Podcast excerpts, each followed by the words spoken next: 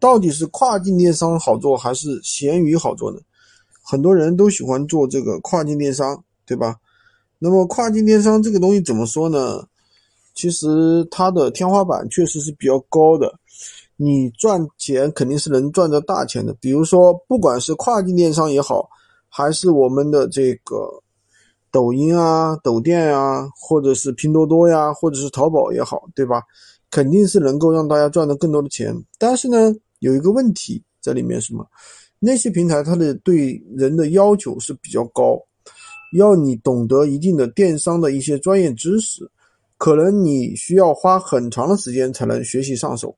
可能啊，像我一个朋友啊去做这个抖店，他本身就是做电商的，做了很多年的电商，至少做了五年以上的电商。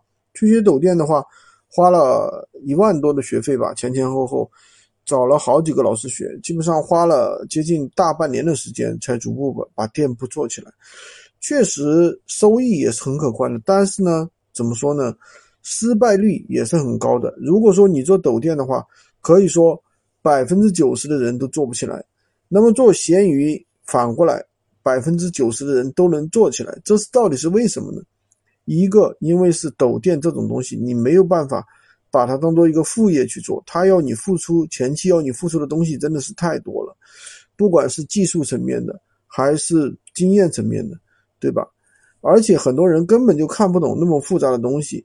那么闲鱼来说，它没有那么复杂的东西，都是你有一个手机直接就可以做，对吧？做抖店的话，那你必须要懂得那么多数据知识，对吧？做跨境电商那就更复杂了，因为它。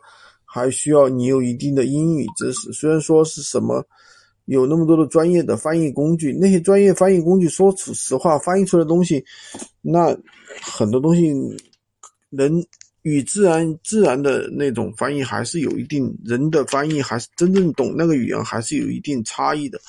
所以说呢，我是不建议，如果说你是打算做副业啊，还是做闲鱼，做闲鱼的话，它能够。而且它能够让你踏踏实实的赚到钱，对吧？一个月三千到五千，对吧？这是能做到的。